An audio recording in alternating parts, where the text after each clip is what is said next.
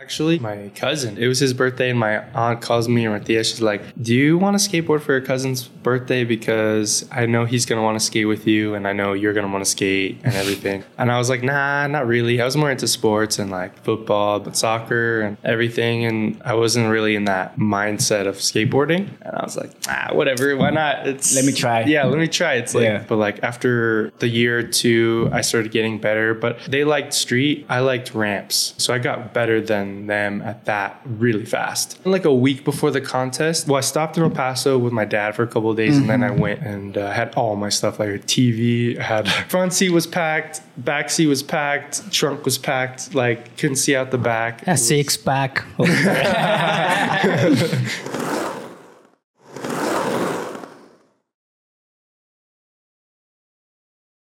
Bienvenidos a un nuevo episodio de Efecto Oli, donde hablamos de patinetas, proyectos, anécdotas y aprendizajes. Así es, banda. Sean bienvenidos a Efecto Oli, su podcast favorito de skate de México, el mundo y sus alrededores ALB. Efecto Oli, detrás de la mente de Will Cortés. Ah, ¿Qué tal? ¿Cómo estás? How are you, Will? Uh, very good. Super stoked to be here. Thank you for being here. But before we continue, we're gonna make some announcements. Yeah. Agradecer a Blue Terrier Studio por prestarnos el spot, siempre fino, siempre al millón. Aquí les está apareciendo su username. Vayan, síganlos y coméntenles que son la mera vena por apoyar Efecto Oli. Blue Terrier. Y es. eh, queremos, este, pues, tenemos una tabla que nos regaló la comunidad de eh, Durango, Ojalá. que la marca se llama Don Loop Corp y el vato se llama Ramón de Lara y tiene eh, una escuela de skate Ajá. y pues que le eche ganas porque ahí vamos vamos a ver competencia. A huevo, Con todo, con todo. Eso es todo, güey. Eh, Eh, rápido, nada más antes de comenzar, agradecer también a nuestros miembros del canal que les están apareciendo aquí. Gracias por tener su suscripción siempre activa. Mes a mes ahí este, están aportando un granito de arena para que este proyecto siga adelante. Muy Chido, bien. banda. Y ahora sí vamos a comenzar. También antes de comenzar, pues quiero avisarles que esta plática va a ser una plática en inglés para que haya más fluidez y este, bueno, por, por la otra parte. Así es. Pero este, me voy a aventar la chamba de los subtítulos, espero y, y no la caguen. ni Así es. Si en este momento no están eh, activos los subtítulos, vayan y coméntenle arroba Arturo Sánchez que se vaya a la okay, ready, Will. So, um, you are from El Paso, Yeah. Texas. Texas. you started skating there. I saw like the um, like the Braille podcast, and um, you said that your parents wanted to give you a skateboard and you didn't want it. Yeah, actually, my my my cousin, he, he it was his birthday. So on his birthday, um, since I'm only child, like I only had my cousins like growing up pretty much to like hang out with. So it was like weekends, like let's go over there. But uh, it was his birthday, and my aunt calls me and Matthias. She's like, um, "Do you want to skateboard for your cousin's birthday? Because I know he's gonna want to skate with you, and I know you're gonna want to skate and everything." And, and, and that's how it is when you're by yourself. Everyone's like, Yeah. let's do stuff." So, and I was like, "Nah, not really." I was more into sports and like football, baseball, bat, not basketball, but soccer and everything. And and I wasn't really in that mindset of skateboarding. Ok. But after like a few times, she's like, "Are you sure? Are you sure? Are you sure?" And I'm like, "Nah, nah, nah, I'm good." good. and uh, and then the last time, she's like, "Last time, are you sure?" And I was like, "Ah, whatever. Why not? It's Let me try. Yeah, let me try. It's like Yeah. it's free. Yeah. It's free. it's free. Uh, I don't have to do anything for it. She's asking me, and I'm like, why not? So I, I got one, and um, it was like a Yu-Gi-Oh Yu-Gi-Oh deck. From Walmart. From? Walmart. yeah, Walmart, Toys R Us, or something like that. It was it was it was chingon. It was sick. Chingon. Yeah. um, so and then I like got it, and my cousin got like a brand new like fancy like you know pro style deck, and I was like, oh. Okay, I see how it is. but it was his birthday, so I, I gave it to him. Uh, and uh, he he and I had another cousin, um, and uh, they skated really good. They were older than me by they're like five years older than me. So I'm like eight or nine or something like that. And I hated the fact that they were so much better than me. I was like so mad, like I couldn't do it, like every Yeah. anything. My like brain wasn't like developed enough to like to like do it. So You were used to play, to playing sports, so you had like like a kind of like a competitive mentality, right? yeah, for me, And you wanted to learn yeah, fast. fast, and I'm like, why am I not doing it? I'm I'm pretty like growing up and stuff. I was always, I was never like bad at anything. Mm-hmm. I've always been like good because I have that mentality of like let's compete. Like I, I want to Yeah. win Yeah. in anything. It could be ping pong. We could play a game of skate on the tech deck. It doesn't matter what it is. If there's something to win, I want to. I want to win. Like playing cards as well. yeah, cards.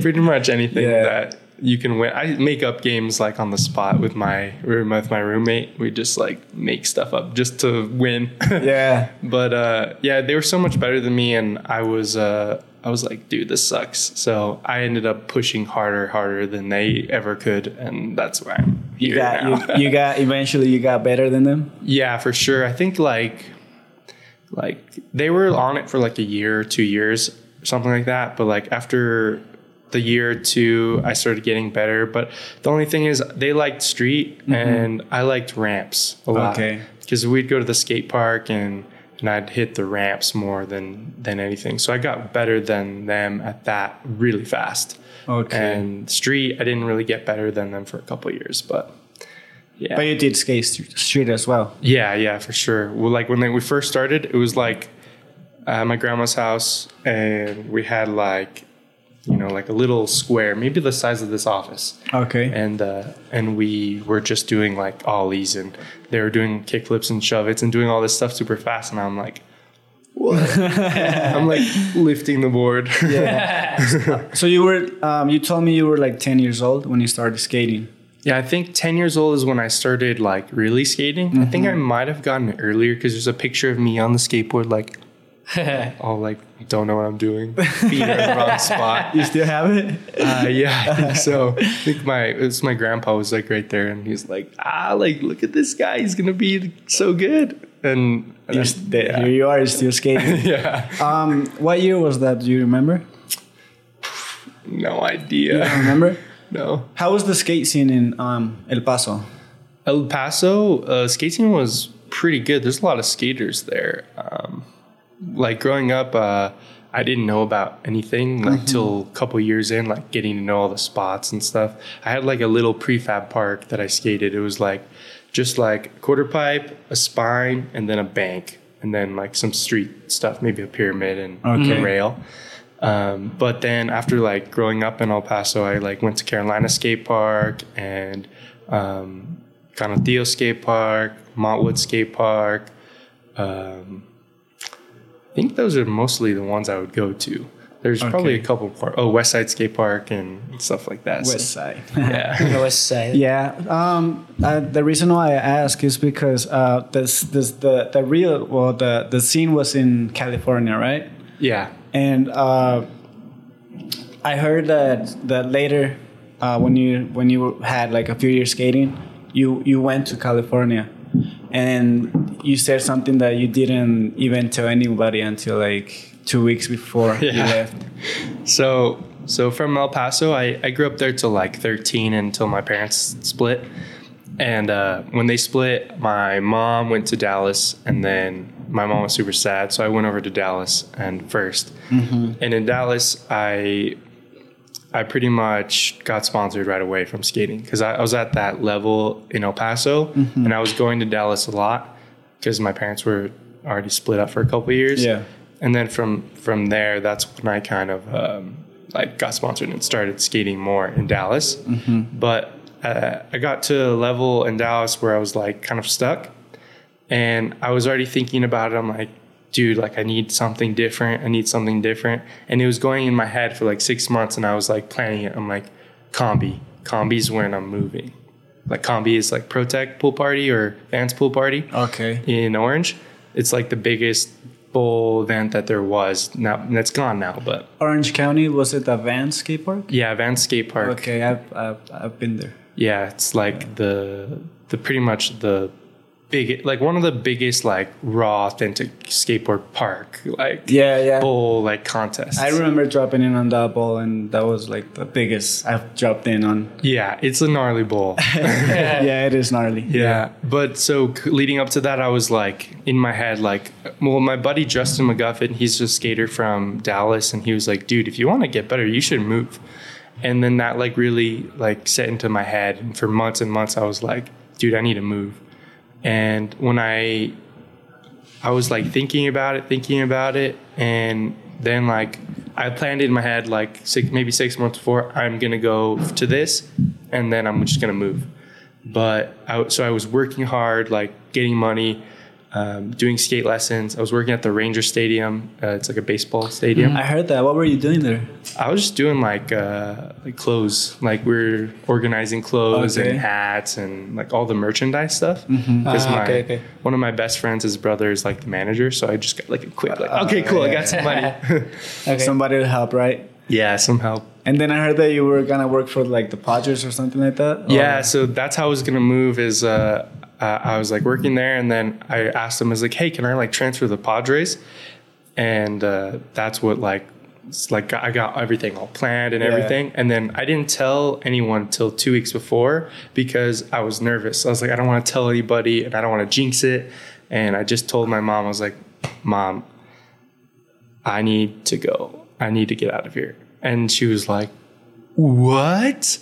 And like, you know, the emotions of that was like like uh, crazy cuz like I've always I've been with my mom for so long and uh, like I even moved with her and everything and like it was uh it was heavy. It was pretty heavy and I literally packed up everything in my car uh in like a little like a normal size car like a it was a Veloster. Like I a, like- like a bocho. A Vocho? Eh, Bochito. it's like a bochito, no? it's like a popular uh, car here at Mexico. Where, when you are not a lot of money, Uh-huh. you have a bocho, right? The the cheapest car in the world Volkswagen. It's a Volkswagen. Ah, okay. It's like uh, the Beetle, but the the grandpa. Similar, yeah. it, was, it was a it was a decent car though, but it, a little bit more space than like a Okay. Volkswagen because I put I fit so much stuff in there. I didn't. I fit all my stuff in there. Oh, y- you drove from Dallas to San Diego or something Yeah, alone? Oh, nice. alone. Fuck. Yeah, How old were you? I was 21. 21. I had my birthday, Ah, and then Combi was coming up, and I was like, I got to do it. So uh, birthday, and then I left. Okay. Yeah. So you went uh, when the contest was right at the contest, or you went like days before the contest? I went like a week before the contest, um, and like so I well I stopped in El Paso with my dad for a couple of days, and then I went because I was it was it's a long drive. Yeah. Um, Yeah. And uh, I had all my stuff like a TV, had everything. Everything, like- everything you needed. front seat was packed, back seat was packed, trunk was packed, like couldn't see out the back. A six pack. Yeah. Um, How was that feeling? I can relate a little bit because actually, when I left um, the US to Mexico, I didn't tell anyone. I had sponsors and everything, and I was just like, man, I, I gotta do this. Because something inside me was like, I really gotta do this. You know, I don't know what it was, but it, it was a, it was that feeling where it's like a like a part of in your life where, where you're like like fuck, I don't know what's gonna happen, but I feel like I gotta do it. You know, It's a leap of Yeah. faith. it's it's a yeah, it's like a leap of faith. Like you don't know what's gonna happen, but you still feel like you're doing it. Like you gotta do it, yeah, that's exactly what it was. and you left your family and everybody. You know. Yeah, I left everybody. Um, I don't like it was crazy. Like as soon as I started driving off, I'm like, oh my gosh, I, I'm I'm by myself. Yeah. Like and I got a long drive. yeah, and I had friends there, and I didn't realize it, but Mm-hmm. like I like left, and I'm like, dude, this is crazy. I'm like. Because I was in, at the time I was living in Fort Worth with my mom, Mm-hmm. and I get to like just past outside, like maybe Abilene. It's like on the way from Dallas to El Paso, and I'm like, dude, this is crazy. I'm by myself. Yeah, man. I have to pay for everything now, Mm-hmm. and I was like scared. But you know, I was like, no going back. I told every Yeah. once I say something, I do it, no matter what it is. If if well, unless it's like something dumb, then I won't. do it. But like if I if I say I'm gonna do your podcast, I'm doing your podcast. Or if I say I'm gonna be there, I'm gonna be there for Yeah.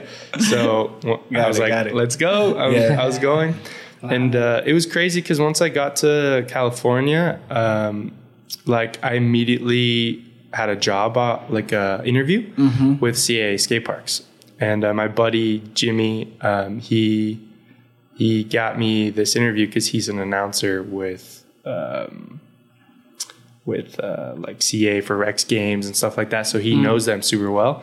And he was like, "Hey, I got this guy who can who can work." Mm-hmm.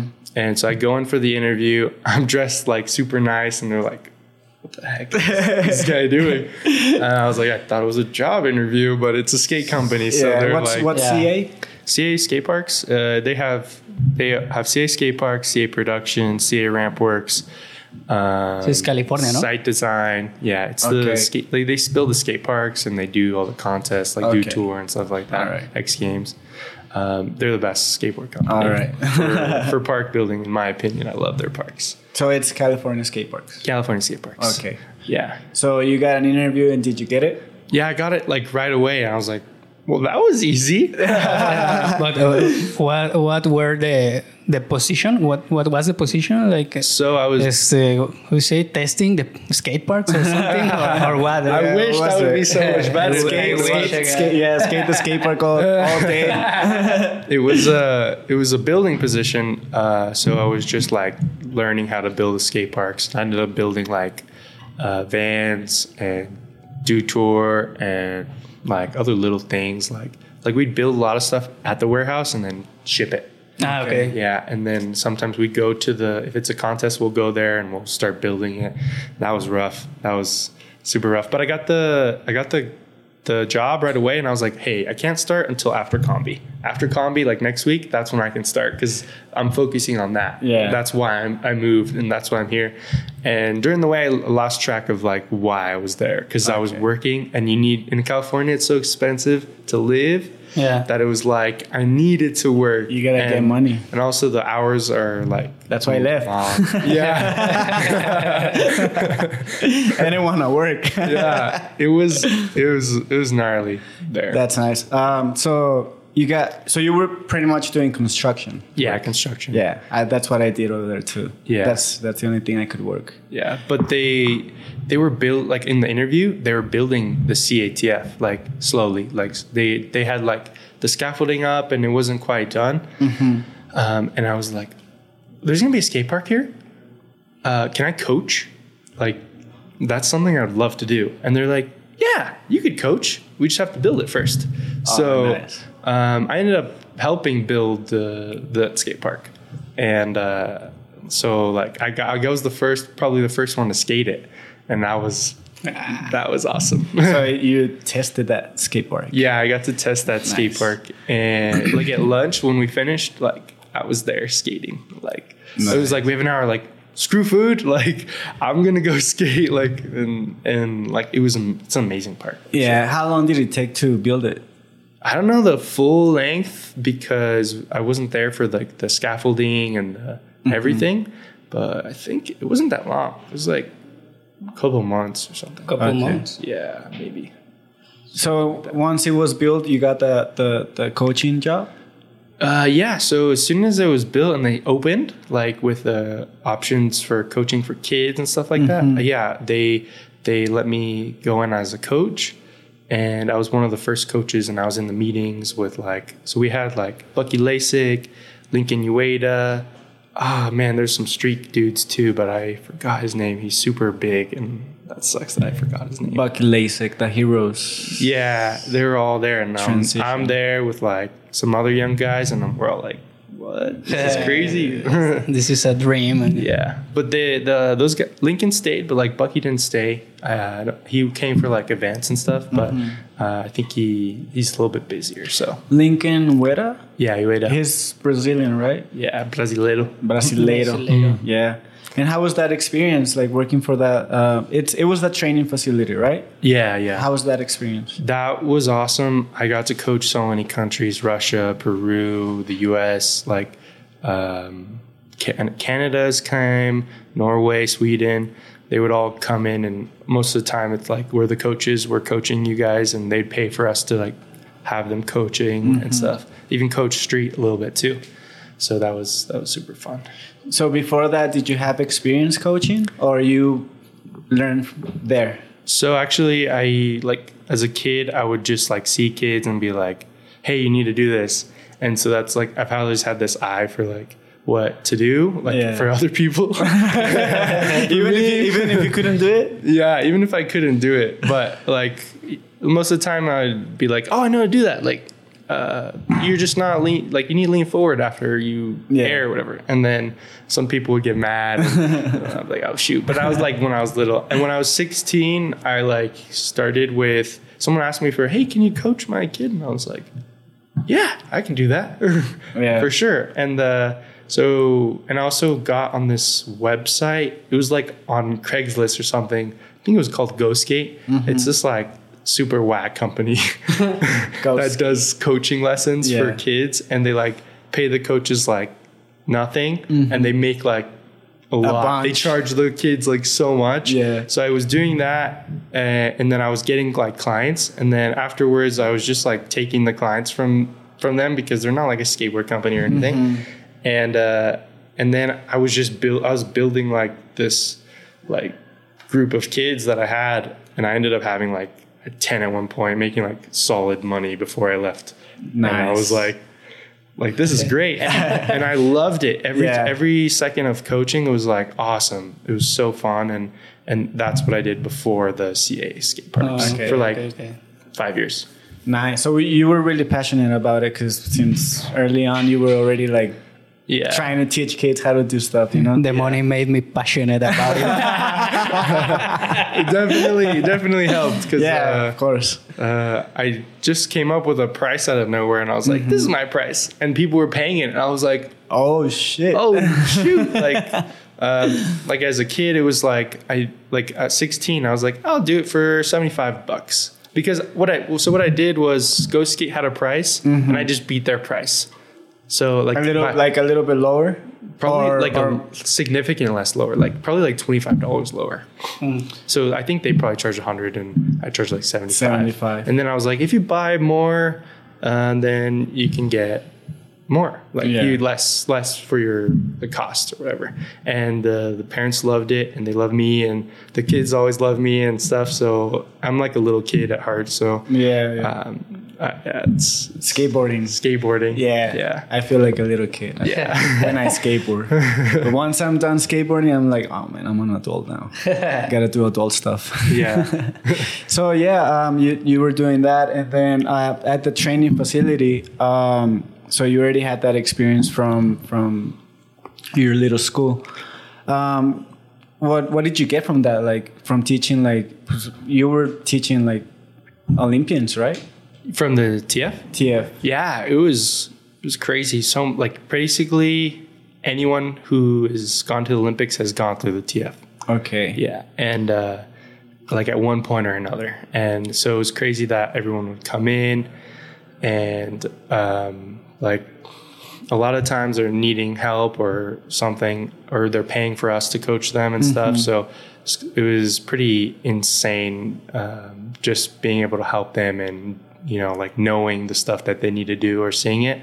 So I think Russia came in.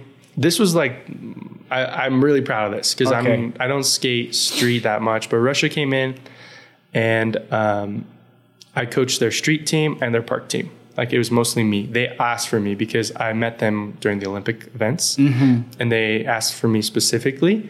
And so it was it was awesome. But street was a little hard. I was really nervous, but I was helping them, and we put the mats down so they could do stuff, gnarlier stuff. Okay. So basically, we put gymnastics mats at the bottom of rails, and so they can do whatever they want mm-hmm. without getting like Yeah, yeah. Get. landing on their back or something like that. I wonder how that works. Like you're what were they trying? Like flips? Like Yeah. hard tricks. like super hard tricks, like flip, nose blunt, 180, or you know, like whatever whatever they were looking for at the time. But for me, it was cool because I got to help them and be like, "Hey, you're like over rotating." And at first, they're like, "Who's this guy? Yeah. He, he skates vert. Like he doesn't know what he's talking about."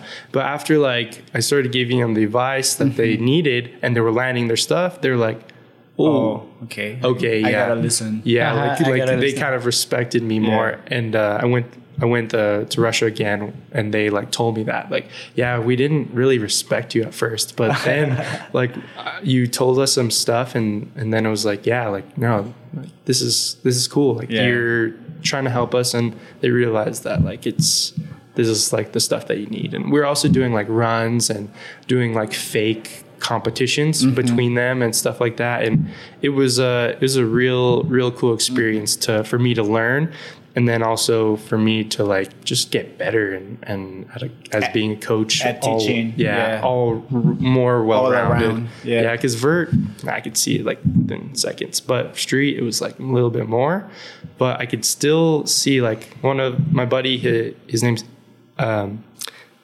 Ivan Martinez. Uh, he he was doing fakie 270 back Smith, and he was over rotating, and that's one of the things I told him. I was like, "Dude, you're over rotating. Just Going slow to down." Back, going to back lip.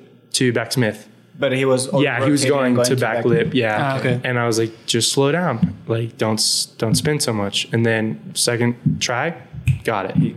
Oh, Yeah, and he was doing it like ten tries, and then not getting it, and then I told him the thing, and he got it, and I was like, "Sick." Sick. So So, sick. when you practice the runs, you time it. Yeah, we time it. Yeah. Yeah. So like I was there with a stopwatch and I'm like, go.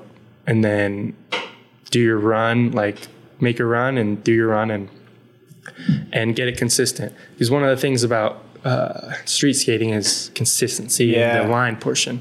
So I was like, let's get all your stuff, like even if it's a little bit easier for the line, because you know, like there's like some hard stuff and some more basic just to filler for street.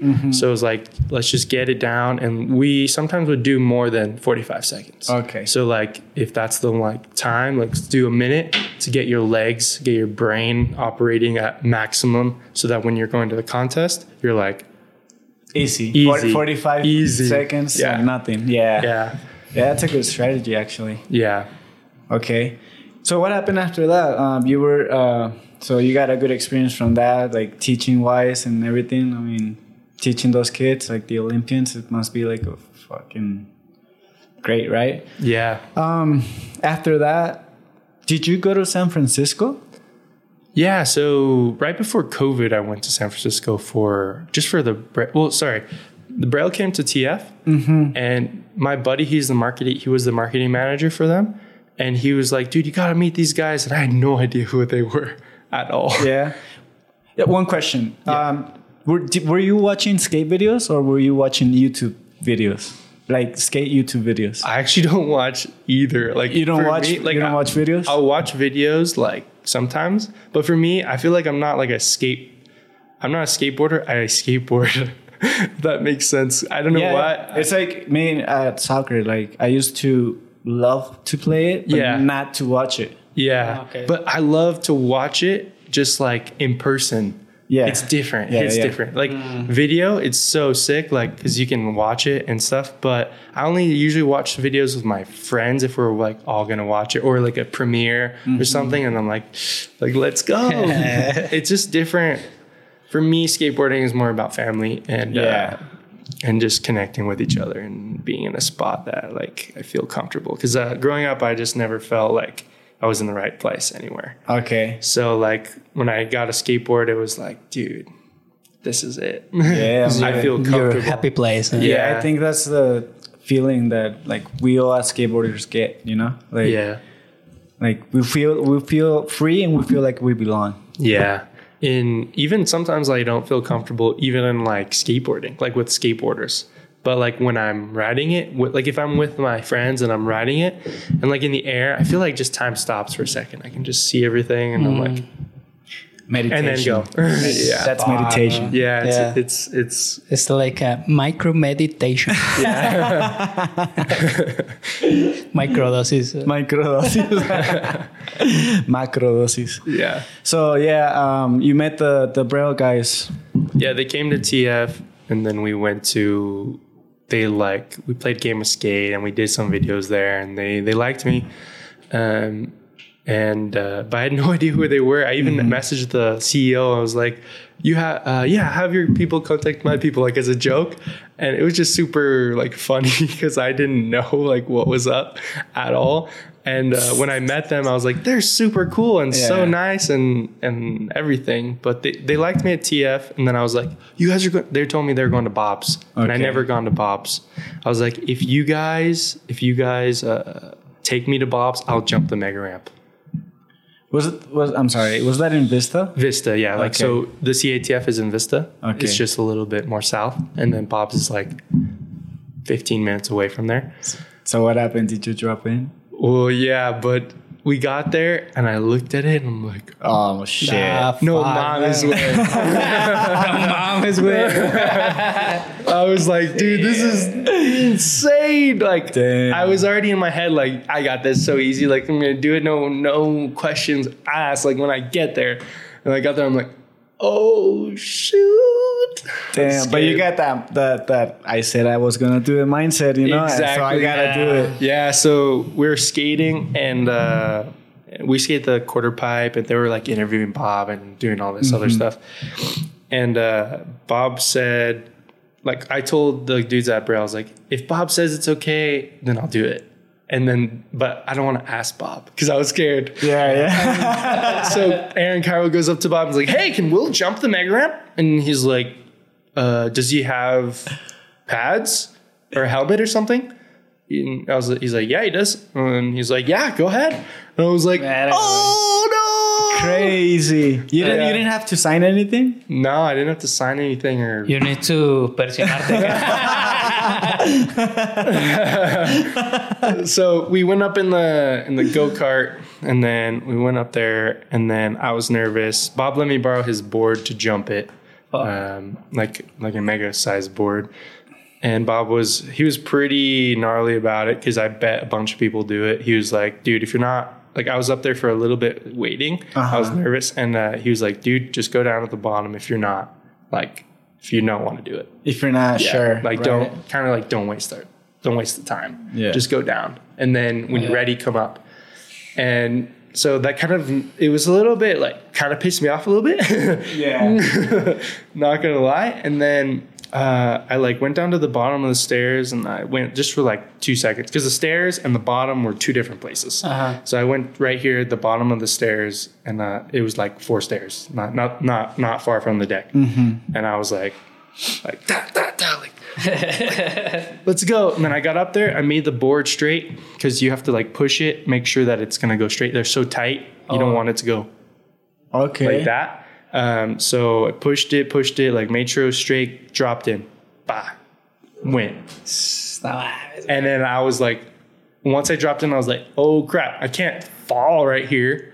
That's not gonna be sick. No, because if you Mames, if you fall, if you get down, you're gonna go off the, the gap, right? Like or something like that. yeah, depending where you fall at. I, f- I think um I think my buddy Jojo, he's the on the ground right now. I think he went in, or it was maybe it was Gui Khury that went in. Like he, he just knee slid and then whoop into the. He fell down. Yeah, into the canal. And there's so the the the net is Uh-huh. only like half of it. So he fell like into the thing. But there is like a mattress or something. There's like a, a net, but it's only so like here's the jump. Mayas. There's a Ah, mayas. the, the the physics of it is like you jump it, you're gonna make it over. So the Ah, fence, okay. the, the the the catch is here, Mm-hmm. so there's still a little gap. So he went into it. I don't remember if it was JoJo or Geek because they were both in that session. Fuck. Yeah. I can imagine like uh, with the phone nine one. Go ahead. Ready to press another one. Right. Yeah. Fuck. It's it's crazy what happened to Lizzie Armanto, right? Because you just said right now that because of physics, if you go down, you're gonna go all the way to the to the uh, other ramp. Yeah, if you commit. If you if commit, you yeah. commit, Yeah, yeah. I think that's what happened. Is like She- maybe she got wobbles. she or- was, yeah, she she got wobbly. Yeah. or Okay. and then she like didn't commit and like leaned back. And, She was scared. Yeah. Yeah. That's crazy what happened to her. But when I did the first one, like there's a kink in the bottom at Mm. Bob's. It's Uh-huh. not a kink, but it's like a switches from bank to flat to jump. Okay. So I hit that and it was like wobbly and I went straight over. I was going so fast, I went straight over. I just did the box because that's all like I had time for. It's all he like let me do pretty much. Um, so I did the box and then I I like went all the way over the box. And then after like 10 tries or something, I did it. And Then I like aired like super high up the corner. I was like, oh. Damn. And he told me, don't, don't like, uh, don't, when you're coming up it, don't freak out. You just have to take it. So I was coming up with so much speed and I was like, tick, tick, tick, tick, tick. And I was like, oh, like a roller coaster, but without the, That, that was in, in the Braille video, right? yeah. and- Ah, yeah, I, I, Oh, I gotta watch watched it. I like uh, watch it. a couple of days ago or something. Yeah, and then I I, was just refreshing. like shoot up ten feet. And I'm like, ooh, like Oh, it's- yeah, the mamas is crazy. Did you grab it? yeah, I think I grabbed it, but I didn't land the quarter pipe. And then after I did it once, Bob was kind of like, okay, cool, let me take that board because Bob was doing uh, gap boards for that video. Ah, yeah. He- and like then from there he was asking me to like help him because he like let me jump his ramp or whatever. So it was kind of like ah Ah, you And wanted then- to keep skating. yeah, I wanted to keep skating. I wanted to do the other gap. I wanted to get better, you know. But uh, yeah, he he he was on his own thing that day for for getting like clips for Braille. what what Okay. size was the board? Like a nine or something? Nah, nah, it's just eight point five, just longer wheelbase, like uh, from the the bolts. Uh huh. Yeah. to the Wheelbase. Yeah, then it was like It's- sixteen. It's longer. Yeah, longer. Okay. And then with This the is wider trucks. Twelve or something. No, I think it's like fourteen. Fourteen. Yeah. Uh, like uh, two inches more. Yeah, two inches more. I ride like it's either like 14, 14 and a half. And uh, for vert, I ride like 15. there. Okay. So it's like one inch more than I normally ride. It's just more stable for the speed because it's it's a lot of speed. I always wonder about how the trucks were loose or tight. So you have to have them tight. Oh yeah, even if you ride loose, you have them tight, Okay. tight, tight. Like that's why when I was saying when I got ready, I you like kick the board like to the fence, and you see if it's going like this straight on the line, perfect. But if it's like leaning, then Oh. that's why it could be. Uh, I think with, with the with the speed, it it get loose, right? Even if you are already Yeah. like tight, it's, yeah. it get loose. You get wobbles with I got wobbles for sure. yeah. Like when I hit that kink for the first time, I didn't know, and I was like, Uh, "Oh!" and everyone was like, "Oh no, he's gonna die!" so what do you mean by kink? So it goes like this, and then it's just it's a, a flat. Yeah, it's probably like Flat spot? 20 feet of flat before the jump. Uh-huh. And then they use the mountain that it's on to like for the for the ground, like for the ramp going. Mm-hmm. So it's going at an angle like this, and then it's just not a kink. It's like it's smooth, but like at that speed, you're Yeah. hitting a, like a Yeah. different transition. And then you're on that one, and then you're hitting another different transition. So it feels kind of like a kink. And Okay. if you watch the video, you'll see like the first one, I was like, Ooh, right there. I didn't know it was there even. Yeah. I just it's from the top. It just looked like. Doo. So I hit it, and I'm like, whoa! Damn. And then oof.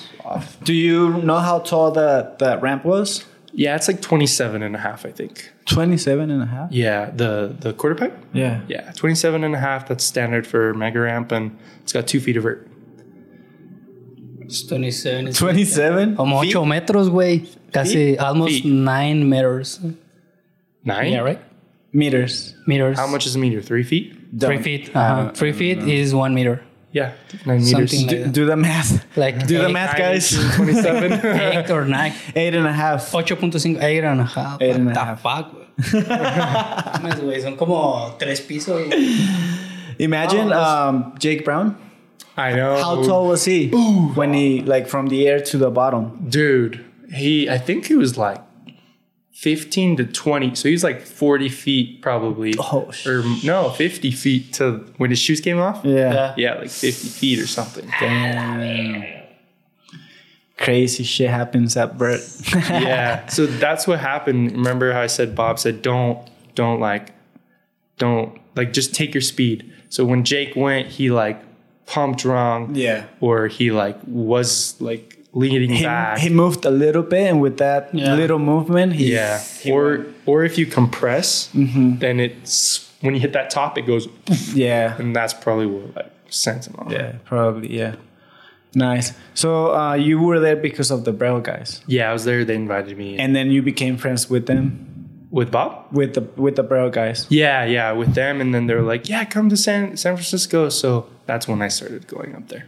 Oh, so you didn't live there; you just went back and forth. Yeah, yeah. I went. They like first they invited me and they flew me out, and they're like, "We want to have you here. You're like gonna be on the Mexican national team," and uh, and then I was like, "Yeah, sick. Let's do it." Sick. And we went, and it was it was fun, but they didn't really have anything for me to skate that much. So in the It- videos, I. It's street, right? Pure It- street. It was pure street. Now they have like half pipe.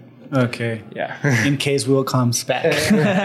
well, that's the that's the reason they wanted it is because I was there and um, the marketing manager he's like a he likes ramps and stuff and he was like let's build Will a vert ramp and I was in talks with them to work with them like more like way more, but when COVID hit. Um, they were like, "Oh no, we have to put this on break." It was right before I was going to get like a contract with them to like work, and I was actually going to work in San Diego, and then they were probably going to build the ramp up there and stuff. And Okay. I, I might have moved. I don't know. Things could have been totally different, okay. but COVID hit and uh, blew it all the way. And they're like, "Oh, we're barely being able to pay our guys," and I was like, "No!" Like I really wanted it because when I went to the Braille House, it just made me feel like a kid again. There's all these toys that you could play with, like like. Uh, the, the razor, the, like kind of like one you drift. Have you seen that? Oh yeah, yeah, the tricycle or something like that. Yeah. So far, They have like crazy scooters, like costumes, and like Yeah. uh, the skate park, fingerboards. Like it's an office. You could work on your videos, your editing, whatever. Nice. It was. It was like insane. It was like a Rob Dyrdek Fantasy Factory kind of Yeah. Type of place, and I was like, this is awesome, and it just felt so me and so like as a kid, like Yeah, just- yeah, yeah. Uh, like- I can imagine being there and just like a, it's a playground, you know, Yeah. all day, skate all day. Yeah, that's basically what we did every day, and that's what they do every day, except for they have two days off. I think it's like Monday, Tuesday, or Sunday, Monday, or something like mm-hmm. that. It's crazy that you mentioned that they have like a marketing manager and directors and stuff like that. So Yeah. they're, they're, they're a big brand. Yeah, it's a Yeah. huge, huge brand. They have like a CEO, and then they brought in my buddy Jeremy uh, Vest from uh, as a he's a really big YouTube guy. Like he's helped a lot of YouTube companies build their channel, and so they brought him in. Um, and I was I worked for him at one point, and that's how why he told me about Braille. Oh, okay. And so he was like, "You need to be with them," and so I was like, "Okay, I need to be with them." yeah. Um, and also, you mentioned that you were already looking or like being like putting an eye for the Olympics.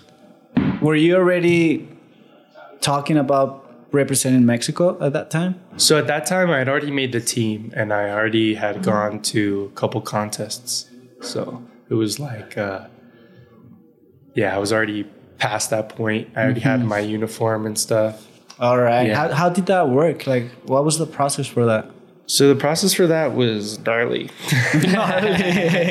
Come on, we got we got we got time. um, so so Luca yeah. Barrera, uh, Uh, Luca Barrera, yeah. yeah, he's he's the homie. Um, he came to the TF, and like when I found out he was Mexican and everything, and he was like, "Oh yeah, like we're here training and stuff," and I was like, "No way! Like I want to do the team." And he's like, "Ah, like you already missed one of the events out of three. and I was like, "No." so like I I had been planning to be like do this since I was in high school. I wrote projects about um, Olympics, uh, skateboarding in the Olympics. Like that was my junior, like in eleventh grade, junior uh, theme, and that's Yeah. like something for English class you have to do.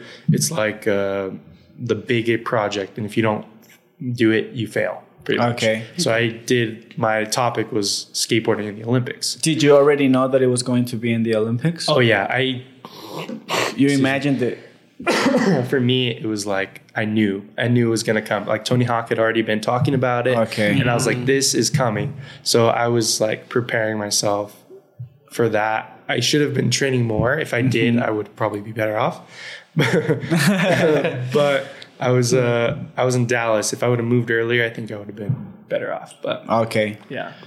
Everything happens for a reason. So Yeah. what? So what happened? You met Luca, and then I uh, met I met Luca, and then he told me about these other two contests, and from there, like next week, I was like, I went to, like, I started. Well, I think I had already been starting to get my dual citizenship, and then he told me, and then I was like, oh no, I need to do this now. But he gave me um, uh, the contact for for Paco. Uh, he was Manzanares. He was a he was the guy that was like a part of the federation. he was in charge by that time. Yeah, at that time. At that time, yeah. And uh, so he told me like, okay, there's this contest, and uh, I went. I, ha- I had to do it fast, so it wasn't working in the U.S. My birth certificate wasn't. Uh, my name and my dad's name wasn't matching up. So what I did is I had to like get an apostleship and I sent it over to Austin, Texas. Mm-hmm. And then they did that. They gave it back, and then from there I went to Mazatlan to mm, Yeah. my family. Yeah. Yeah. Yeah, I yeah, yeah. For a couple of Cheves. Mazatlan, Pacifico, Pacifico. Yeah. So I went there to get all this stuff done, and it was so much faster than the U.S. Like me and my grandma, we were we had a hard time finding the places to do everything because we needed to do the birth certificate and then with the apostleship. So we were looking for different places and going around. So it was a whole day process mm-hmm. of like here, here, and they're like, nah, it's not here. It's this place. and they're like, nah, it's Next not here. window. It's this place. Next Yeah. Next window. We are closed. Yeah. I'm taking my lunch. Get away. So we found this lawyer to translate the apostle, and then we went to this hospital, and they gave me my birth certificate. And so, like, I had that, and then the picture, and then I think I went in the U.S. to get my passport, and I was in line all day. Like, it was, it sucked. Yeah. It was like I think I went. I couldn't like I missed my appointment or something, and they were like, "Go to this church, you'll get it faster." And this church, I was in line like all day, and I was like, "Dude, the line." Every time I got to a point in the line where I'm like, "Okay, maybe it's after that point." No, and there's another point, Yeah. and another point, and another point. Everyone trying to get these passports on It's this a day. hassle, yeah. It was gnarly, um, and finally got it. And I was like, Viva Mexico. Yeah. and uh, so I got it. And but while I was in Mazatlan, Mazatlan, um, uh, Paco calls me and he's like, "The contest is this week."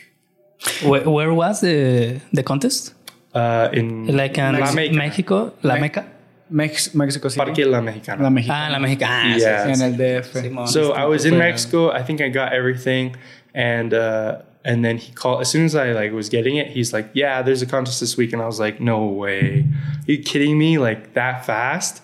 So I I went back to US for like two days, and then I came back. And I don't think I think I had like one day to practice or something like Okay. that. Okay. So I did that. I stayed like at a hotel right next to there, and I had no idea. Like I'd never been to Mexico City at that point, so I was just like, "It's go time! Like go!" Yeah. I've traveled before. Like this is it. Yeah. Like go! And then I went. I Ubered to La Mexicana, and then from there I had my bags and stuff. And then I like was like, "Where do I go?" Just found a.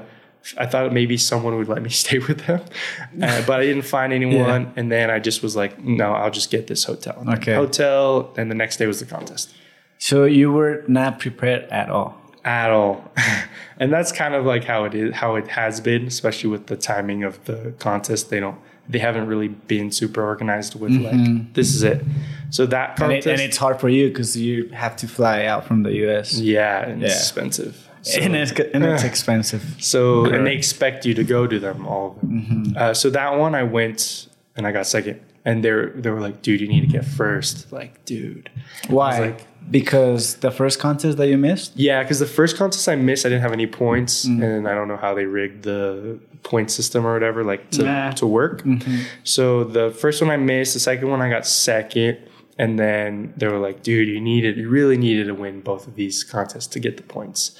But the next contest was crazy because they were like, "It's May. May is going to be the contest," and we had like I had two months or something. So mm-hmm. I immediately like booked my flight, everything for for May.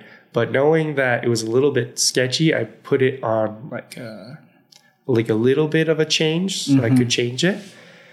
But I called them the week before, and I'm like, "Yo, we're still doing this contest, right? I haven't heard anything, haven't done it, like seen anything." And they're like, "Oh no, we're not doing it anymore." And I'm like, "How are we not doing it anymore? You already booked everything." Yeah. And he was like, "Okay, let me see what we can do."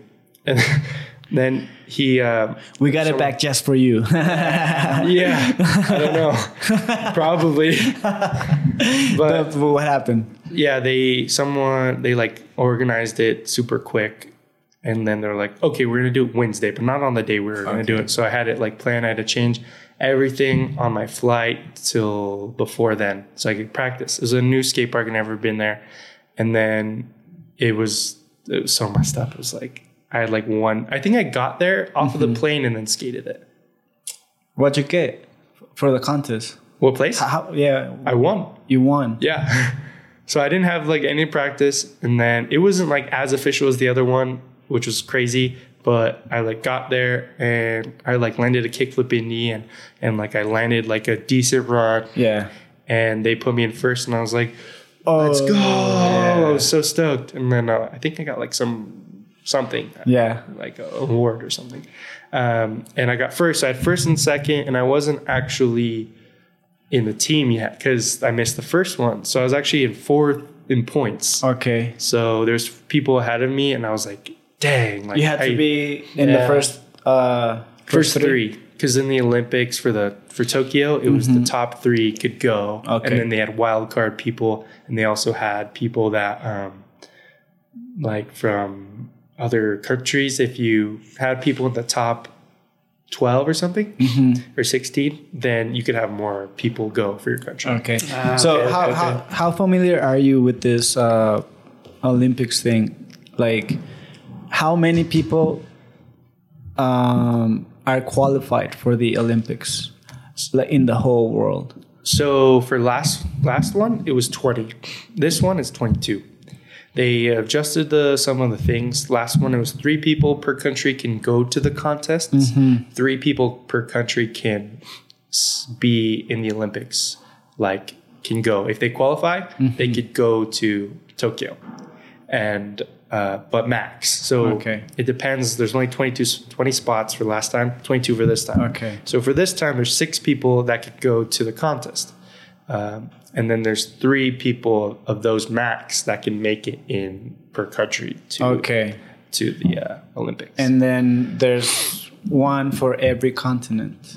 yeah, so then there's a there's a host country quota, which Mm-hmm. means the host country will automatically get one person Okay. because they're Even hosting. if they don't qualify, yeah, even if they're not, they're close to like the, the best. Yeah, ranking. I believe. So, and then there's also another quota that is the continent. So every continent has to be represented Mm-hmm. because it's the Olympics. The Olympics is big on the whole world Yeah. competing, which is kind of weird because there's only so many spots, which sucks. yeah. Yeah. Yeah. Like the like the guy uh the guy that was like 46 years old that was a park skater yeah, and yeah. he's from Africa or something like yeah, that. Dallas. I actually met him this Yeah. time because I didn't see him That's at any of the other crazy, man. events, and I saw him at this one. He's super cool. he looks he looked cool. Yeah. On, on the skateboard, yeah. he he uh he got to go because he was from Africa. I think he only went to like one or two contests. Okay. And I just didn't ever see him at him until Dubai recently. He went to Dubai. Yeah, he went to Dubai and he he he got to go for Africa Mm-hmm. because he had more points than any other Africans. I don't know if there's that many Africans or what, but Probably the only skater in Africa and he's like, "Oh yeah, I'm going to the Olympics."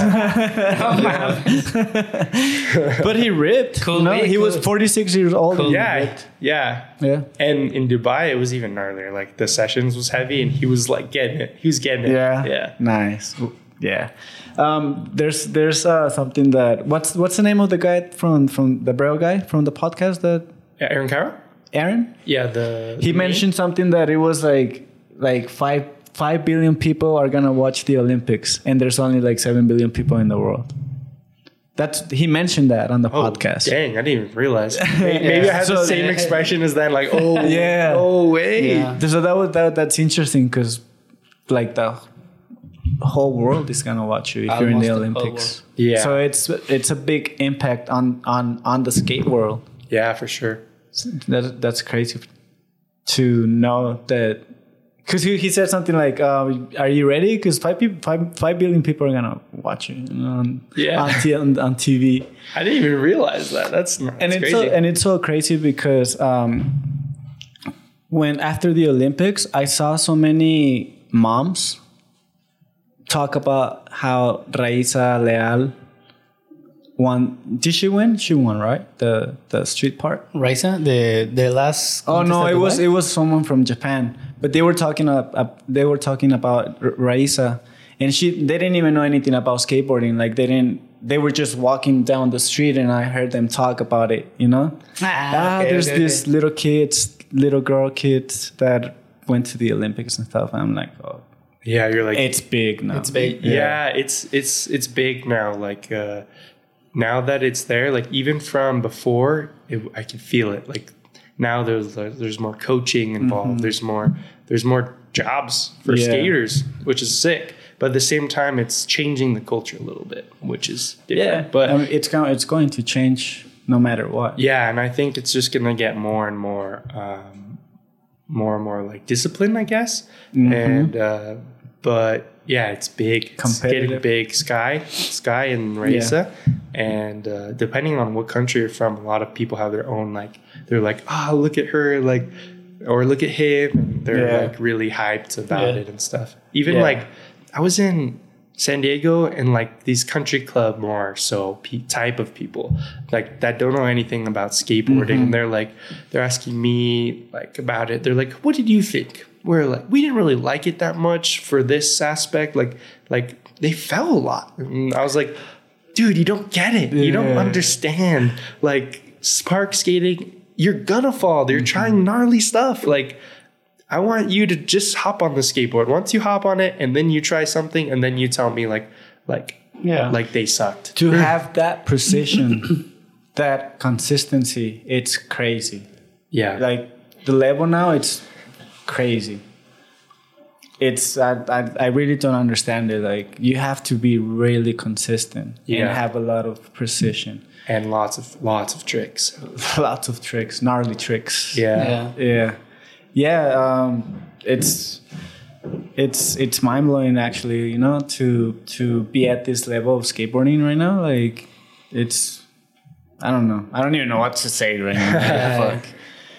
Um, I saw it with Rayssa as well. With she she had like one million followers, and after the Olympics, she she got like six million. Six million? Six. What the fuck? From Ah, one well. million to six million. Yeah, because it's five million. And I don't know, five, five billion. million million and brazil you know how they have a tight community i i, I think that they all started following rayssa Yeah. for, for that matter even For if they weren't like skateboarders you know Yeah, if you podium at the Olympics, you're gonna get some money, some some fans, some Yeah. everything. Anything you want, like you're probably gonna get.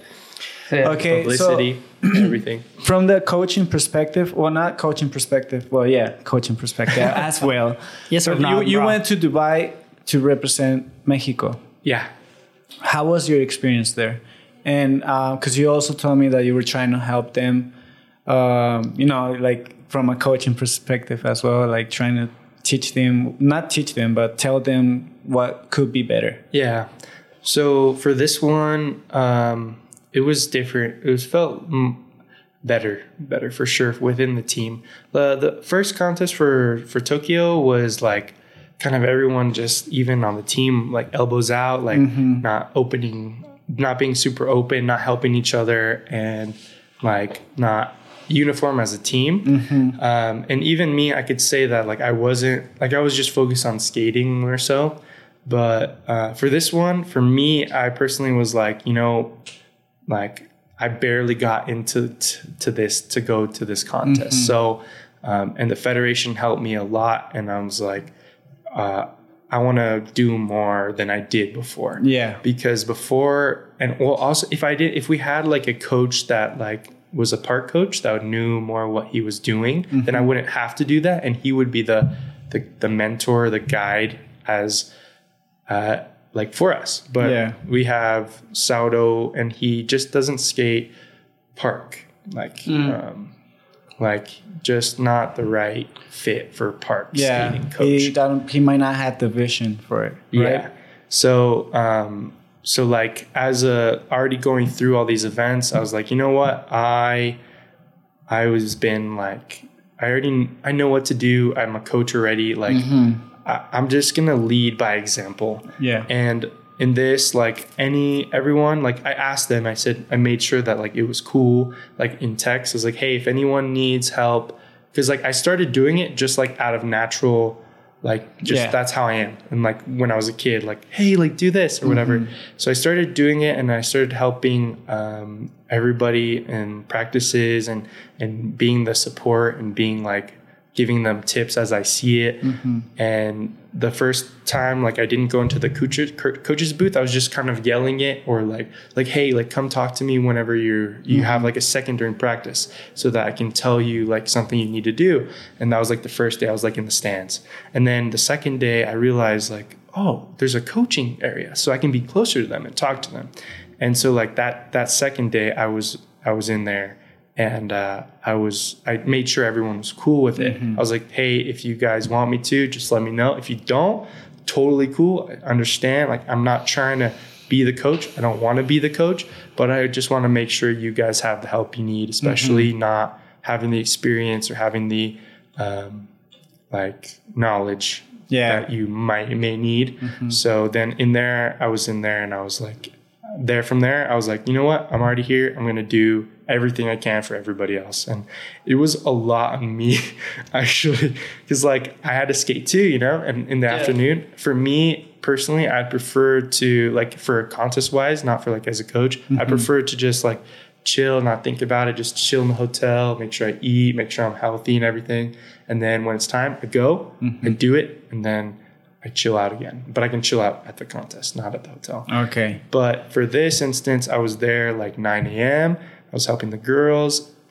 And then I was helping uh, um, the guys, and, and I was there like all day. So then by the time I'm skating and practice, I'm like I already like been on my feet, standing, helping these guys.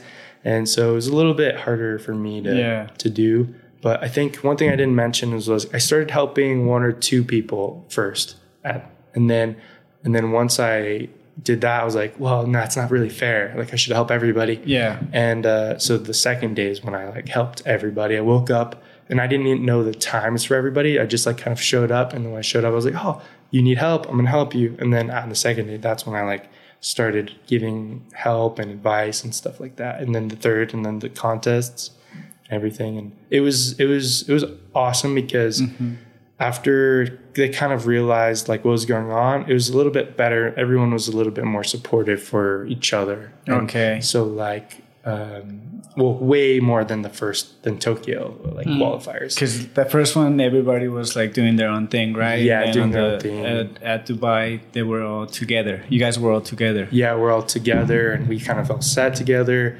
and more people were like there for us. Like in my contest run, I think everyone was there watching and then I think we're all more there for everyone.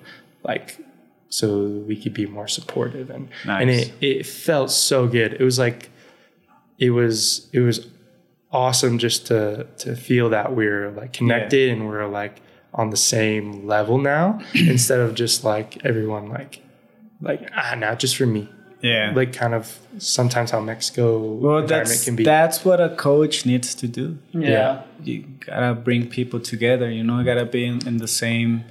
Uh, connected, like you said, you gotta Mindset, be connected, The same mindset. yeah, And I'm gonna say this: a lot, a lot of skaters, they don't like being told what to do. You know, yeah, and it's hard to listen to somebody like there's some skaters that are going to be like can't tell me what to do i already know what to do yeah. There's actually one of the skaters that I'm not gonna mention the mm-hmm. name, but another skater told me what he said about me and like that like I wasn't I wasn't doing like what what does Will have to know to teach me or something? Mm-hmm. And then so like I was like, yeah, whatever, like it's all good, but I'm still gonna help you. Yeah, yeah, yeah, I don't care.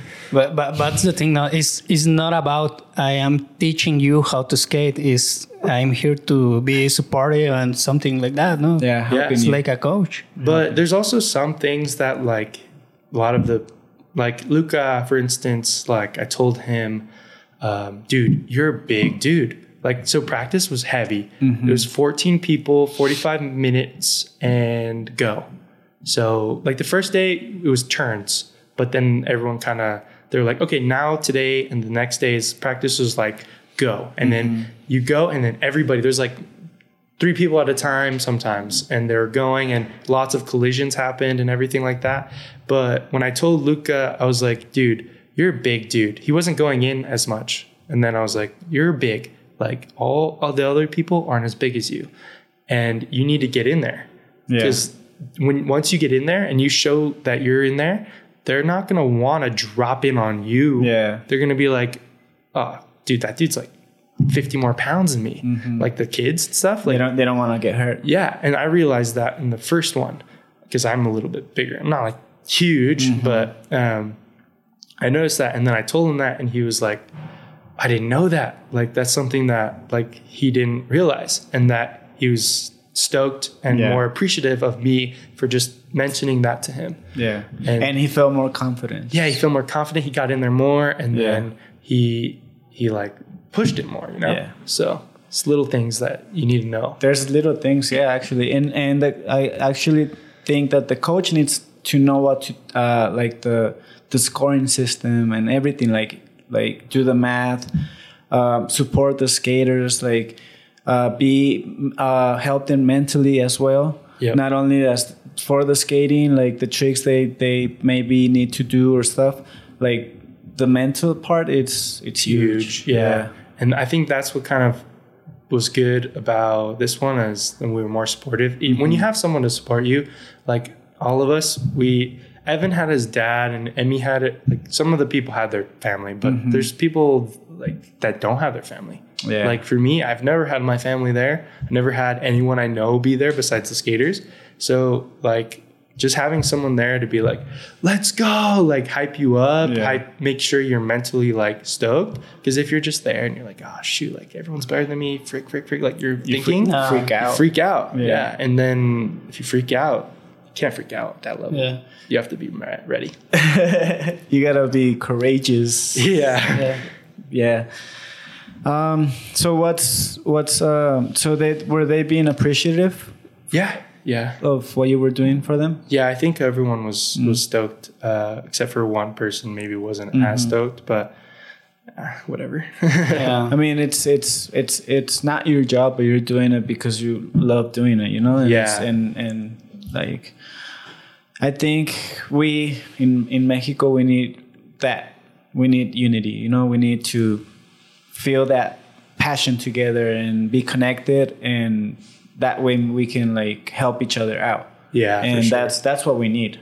Yeah. We need that. as soon as we start doing that, Mm-hmm. we start skating more with each other, start uh, filming more, and you know, more group or family type. Then that's when we're gonna because we have everything we need. Mm-hmm. We're we're smaller people, we're hardworking people. We um, are powerful.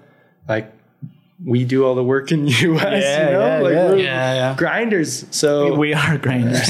like opportunists like we have a lot of the the things that like same similar to brazilians Mm-hmm. so if we can all just be more of a family skate together and have that more mentality then i think that that we can get there faster and also if we have some skate parks Yeah. but yeah, more skate parks. Yeah. hopefully, hopefully, you know, hopefully soon. yeah You so- know, don't know how many years that's gonna take or how months or anything, but hopefully soon.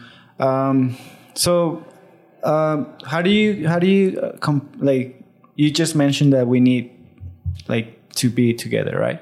How do you compare, uh, for example, Brazil, Russia, Mexico, the U.S.? What's what's different? like the what's different? Like like how, how, how is or- their mentality? Like each country's mentality. How do you how did did you pay attention to that stuff? Yeah, so the competitor mentality competitive, yeah. is is for sure different. In Mexico, it's like once you get to the top in Mexico, you're you think you're more like like I've done it. I'm, Okay. I'm sick. Like everyone likes me. I don't need to go forward more. Mm-hmm. But once you these contests are super good because once you go to those contests, you're like, oh, I ain't shit. I ain't shit. I need to practice. I need to do way better. So um, that's something that's different. It's Okay. like in US, we get everyone that comes to us to to skate, and then we get to skate with the best. In Brazil, they have a bunch of people that are super good. In uh, Russia, they like they have a lot of street skaters that they know what they need to do, and they can they travel to other places and they come to they came to the U.S. and they've kind of seen what they need to do. So it's like for a lot of Mexican people, it's super hard for us to get visas to go to U.S. and it's hard for us to go other places and, and see the mentality that they have. So that's where we're kind of limited, I think. Um, but that's something that that we have to like open our Yeah. eyes to is like To the the level. to the we ain't shit. Yeah. We still gotta Yeah. work more. Yeah. Yeah. And that's why I moved from Dallas is because I knew knew I was good there. I was like the best there for there's like no park skaters there. Of course I'm gonna be the best. so then once I moved, I was like I went from big big fish, uh, small pond to Yeah. small fish, big pond. And Yeah. then then it's, it's sick to like Yeah. you, you gotta do that. You gotta push yourself. If you're if you're not pushing, what's the point? If you're not hungry, you gotta stay hungry. Gotta stay Even hungry. if you're the best. even if you're the best. Like Shaun White. Yeah. Shaun I, White, right? I, I saw an interview of, of him and he's got like the like I'm the best but I still I, I can still be Better. better. Yeah. Yeah. Um, what about Japan? Japan is is right now I think it's one of the top competitors. Japan. What's what's what's what's different about them? Well, first off, there's something in the water for sure. Something yeah, like a vitamins or something. yeah, yeah. vitamins. She'll be the sushi. She'll be the sushi. Frijoles maybe. beans, Yeah, beans. the Yeah. beans. Um, they're they're training differently. They're just a different culture than we are, and um, and whenever you look at their facilities, mm-hmm. like they've been starting to have like facilities in Beijing. They have a Woodward there, and it's n- massive. And then mm-hmm. they have, if you look, if you're looking, all these super good kids are coming out of Japan because they're disciplined. They're they're like in everything they do. So if you're disciplined eating right, you're gonna feel mm-hmm. good. If you're disciplined in how you skate and like your workouts, in everything you do, like of course you're gonna just get better.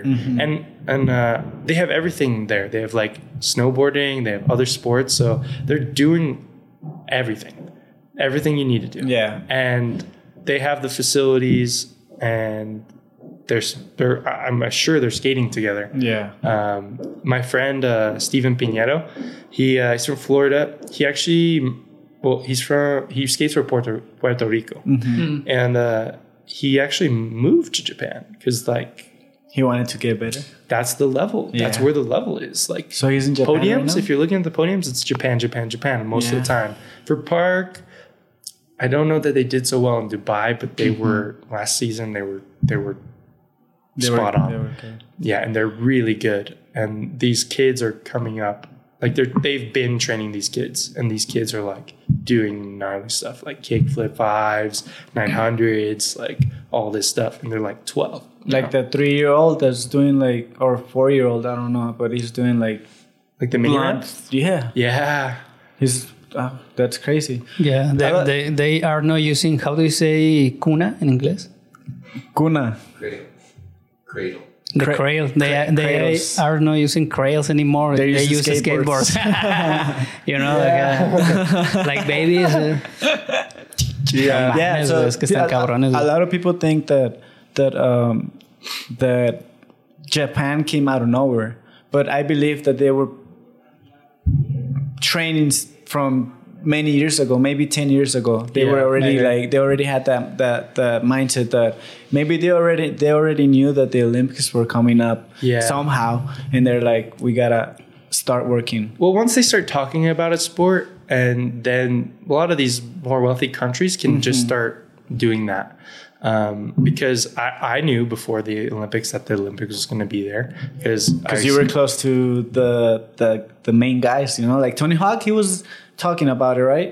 Yeah, he was talking about. I wasn't close with him. I was in high school, and I was just like seeing the info because I googled skateboarding, and then one thing come up: skateboarding the Olympics. So I read the article, and I knew it's gonna come. It's the fastest growing, one of the fastest growing sports in the world. So like, of course, it's gonna come. Yeah. So um, I'm sure that they knew. And then when snowboarding, snowboarding did so good, like for the Olympics, like it mm-hmm. changed the Olympics. It was so good. Yeah. Shaun White, and then there's a lot of Japanese guys that like, of course, Japan knew. Mm-hmm. And so the one thing that was different is they had their snowboarders actually um, for park. They had their snowboarders compete, and I actually was there seeing them get better. Yeah. and it was insane. They when they first showed up, they didn't look as good, not at all. I at the TF, I was like, mm-hmm. Oh, okay, they're pretty good. Yeah, like snowboarder style, all this. Yeah. Now the snowboarders doing like everything perfectly, like everything styly, Yeah. everything like insane. And uh, I think that's the discipline that they have. But um, also, they it's similar to snowboarding, so you have a little bit of that Okay. background and and stuff like that. But for the kids, um, the they I'm sure that the government and everything Mm-hmm. and the like facilities are like pushing. They were been pushing the kids for a while. Yeah, yeah. Yes, they're Are- little. they, they the, the crazy thing is that they don't look competitive. They you know how Nigel always looks like on point, and like Yuto is always like like he looks chill and stuff. Like like the Japanese, they don't look like they're trying. Yeah, That's crazy. Like, but It's like robots, right?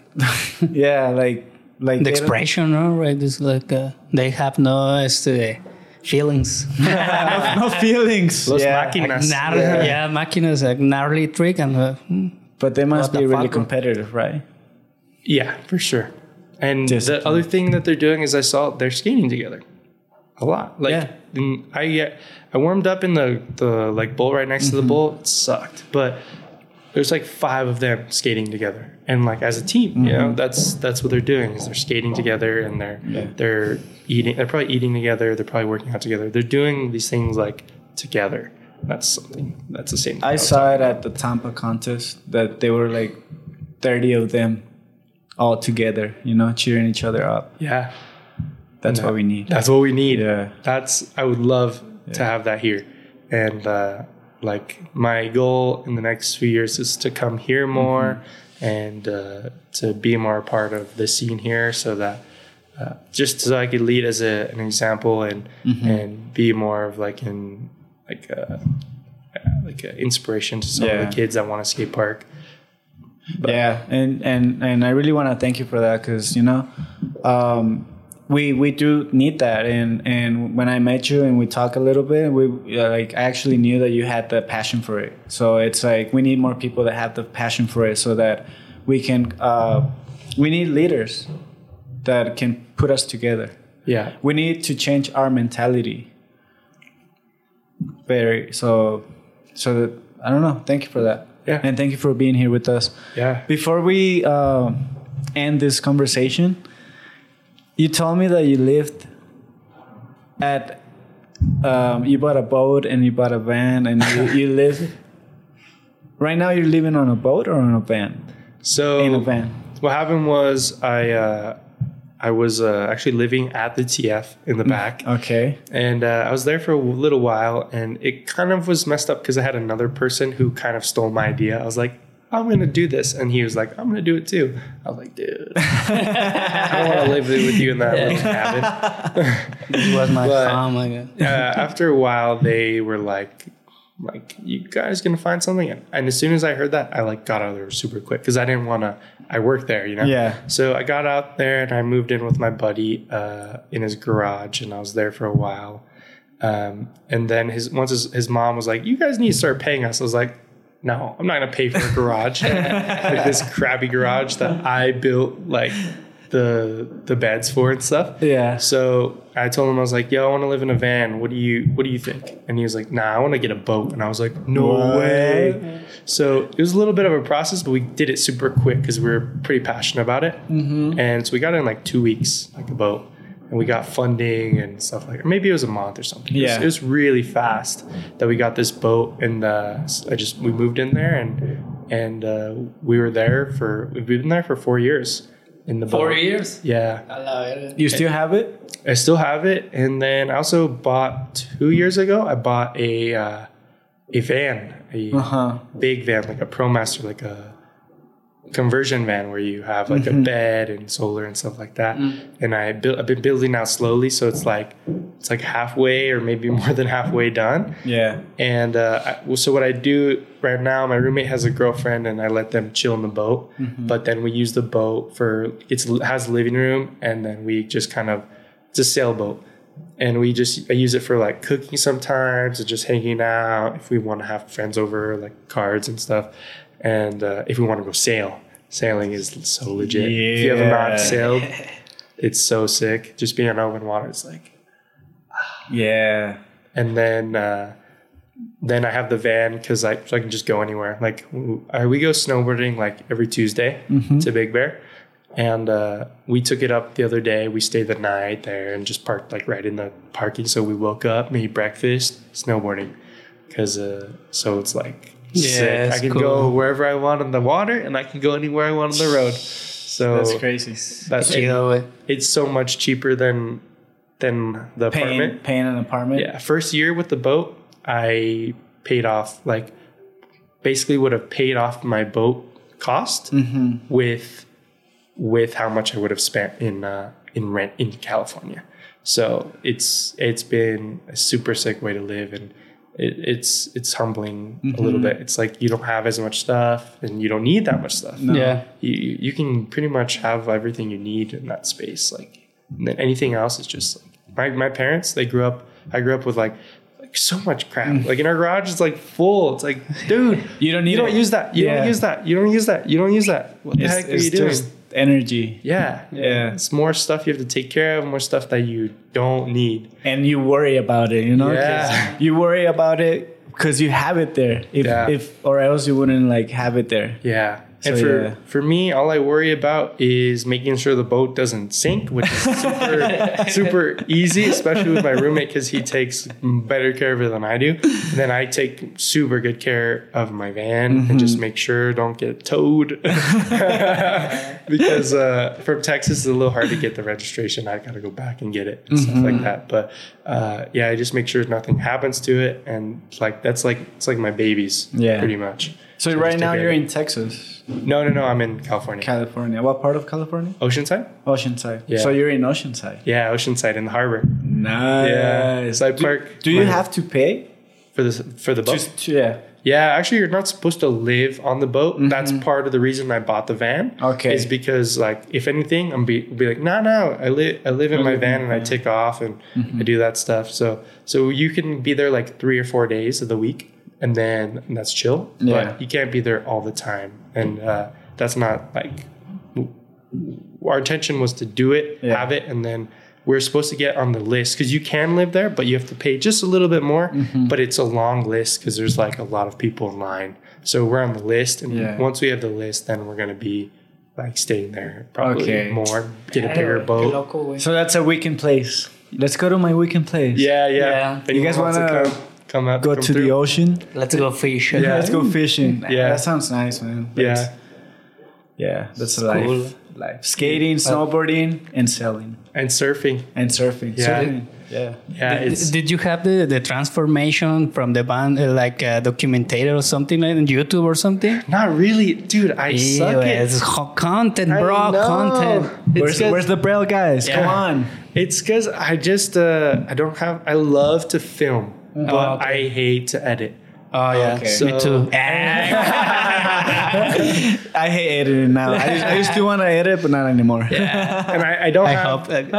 I don't have the same like eye for editing as I do for coaching. Oh, so yeah. it's like I feel like everything I put out is sucks. and then I like film it, and then I'm like, ah, I don't know how to put. The, I don't have like sometimes I can see it in my head like what I want, Yeah. and then I'm like, that would be sick, and then I try to do it, and it just doesn't work out the same How you, how you Forget it. my my roommate, he he can do that stuff, which is yeah, sick. because it's Okay. kind of time time consuming, right? There's like a filming. Yeah. uh, Yeah. yeah. but he just doesn't he for him he's so good at everything that like he can't focus on one thing at a time sometimes. He doesn't finish Yeah. everything he does. So we started another like i have a youtube channel because of braille and i was like i gotta Yeah. do this. Yeah. and then i just haven't been posting a lot and he and i was like let's do it. Let's make one. And we did one video and then he's, like, he's kind of over it.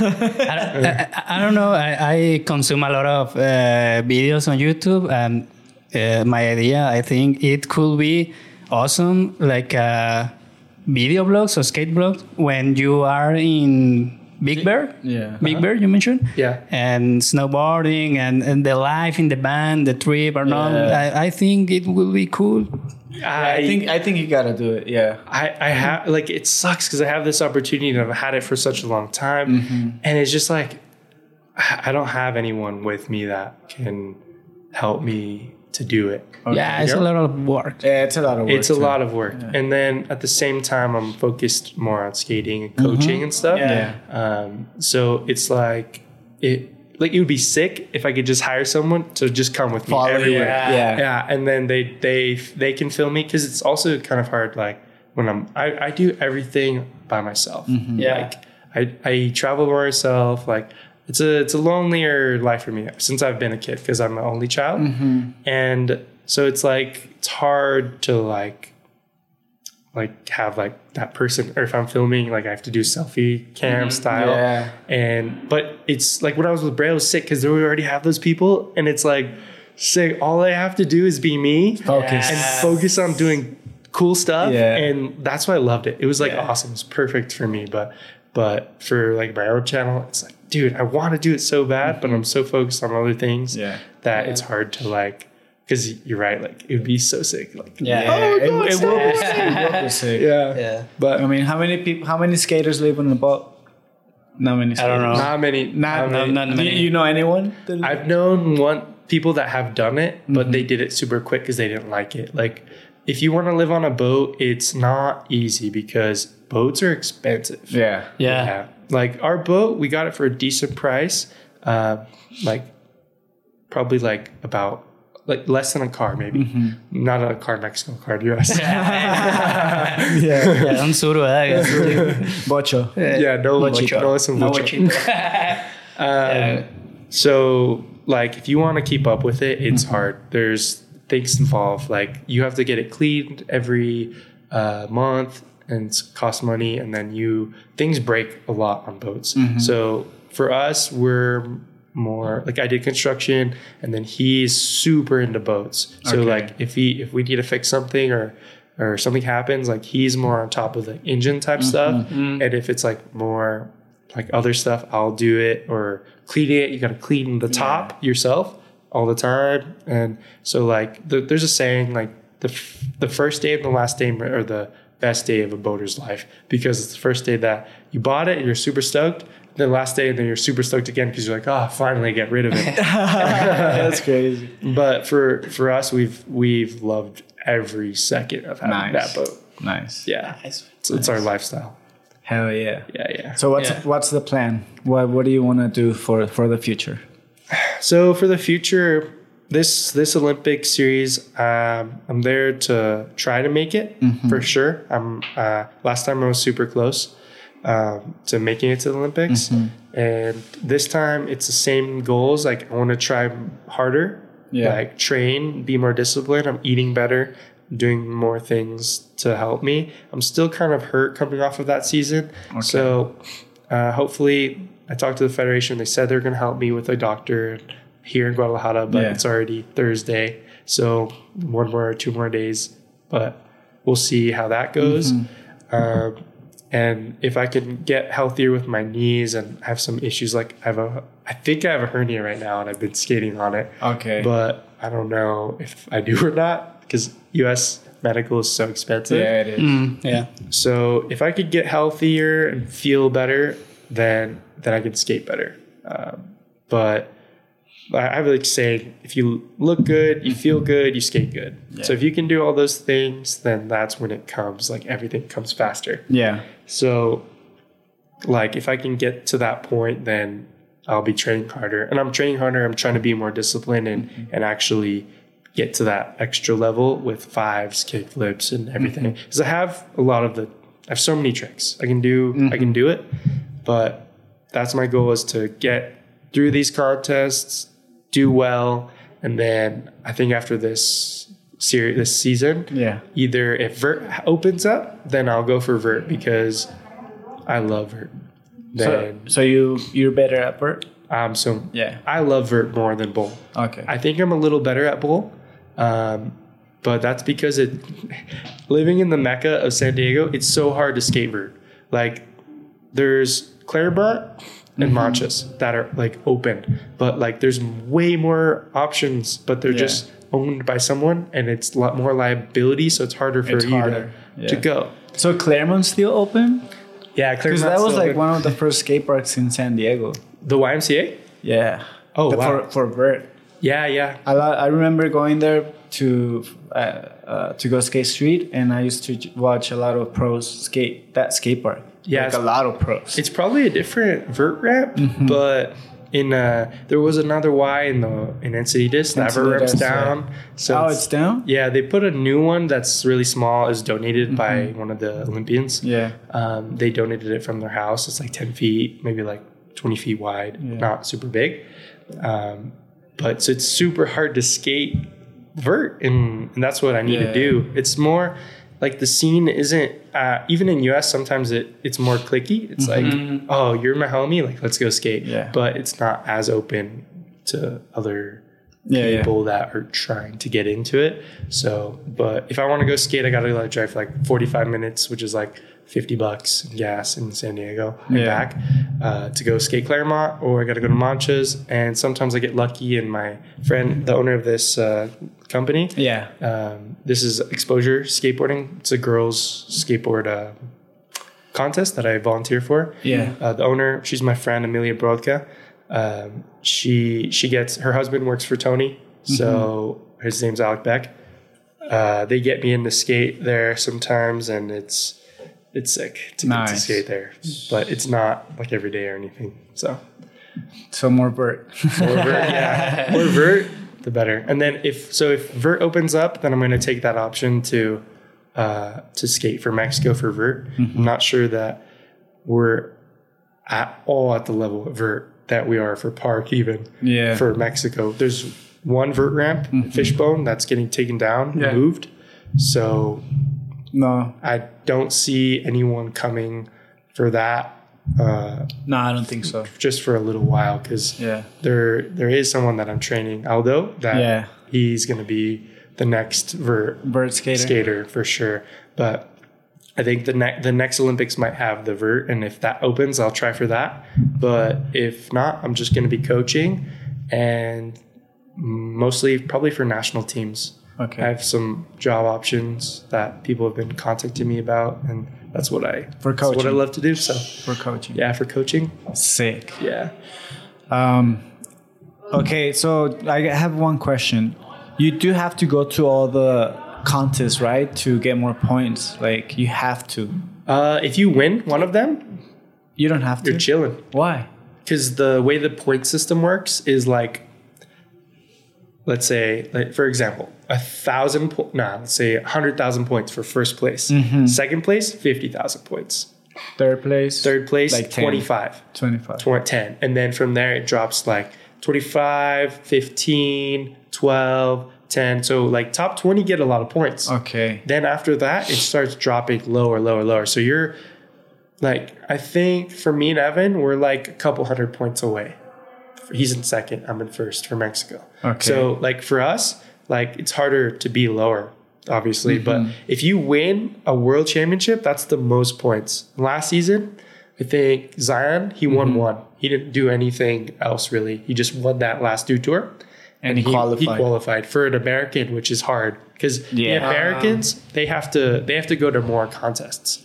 But if you win one, dude, you're set. Like you don't really have to go to any other thing. You're in the Olympics. You're chilling. You are in Paris, in Paris, ¿no? Yeah. París.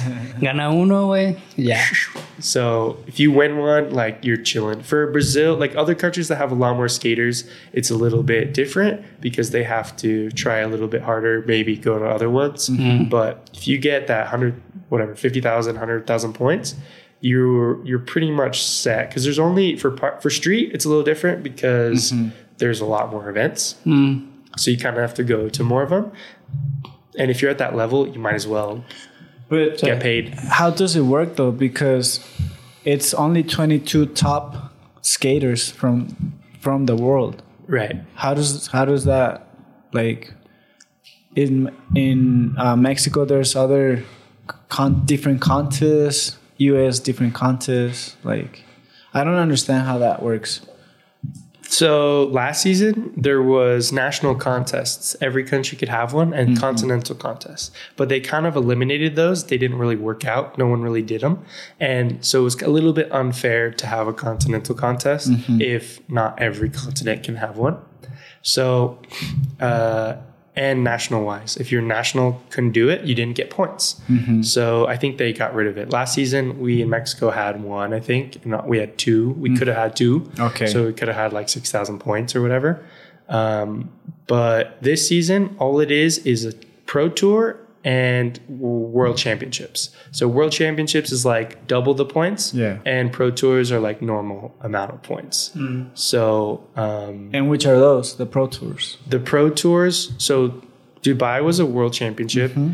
the pro tour is going to be in argentina i don't know what co- the name of the event is called but it's in argentina mm-hmm. in may and then there's another one a pro tour in italy in later on a couple months after that and then right now that's set with a date it's back to dubai for the world championships and um, there might be one in Japan and there might be another one, but they're it's kind of in talks. Okay. So World Championship right now is only in Dubai right. this year and next year, and then so one thing about these contests is the top 44 after the next Dubai contest, Yeah. they're gonna slim, they're gonna cut everyone else. Okay. So the, they won't have the option besides the quota. So the same people that would make it into the Olympics, Mm-hmm. they would be in that top 44 minus the quota. What the fuck? We are like in the meme. the, Yeah, the formula. we're, we're gonna have to watch this over and Ah, over to understand it but Yeah. um, yeah it's it's good to know that you know it's good for for, for us to know that so we know how we we can qualify like Yeah. in in mexico you know Yeah, and for Mexico, the first thing if you want to compete is go to the national events. You Okay. can't go to the Olympic events if you didn't if you're not in the top six in Mexico. So if you're in the top six in Mexico, you're eligible to go. Uh, whether the country is going to help you out is different because they only have so much money, and uh, unless we're all top six in the top ten, then they're not going to put the money to to push us there. yeah So top three, they helped me because they knew that I had uh, the credentials Yeah. to like be higher. So they they helped me in top four, but I think they're doing like top three, Top or three. Mm-hmm. depending on the Cona- CONADE if they how much they want to help out. If they some they might do top two, they might do top one. I don't know. Mm-hmm. It's all everything is sort of last minute. So like I got the call like one week before, like, hey, we're gonna help you. I'm like, No mames. I was skating too, so I was like, it pushed me. I was like, Yeah. all right, here we go. Yeah. let's get it. Let's get it. So I am at Dubai already. that's funny. all right well well thank you so much for being here with us Yeah, it was sure. it was great listening to your experience and um so i think we're gonna be done yeah. and thank you Yeah, muchas Thank gracias. Thank you a lot. Thank you to for be here and eh, bueno lo de la dinámica güey también. Este, we have, uh, how do you say dinámica or something like that? no sé well, uh, we have uh, something in in this uh, time of, of the episodes. Uh, we encourage to the uh, to in in this case you to say people hey if you support this content uh, i don't know write some emoji that you like. I don't know. What's what's an emoji that you like? For the people that go uh, get to the end?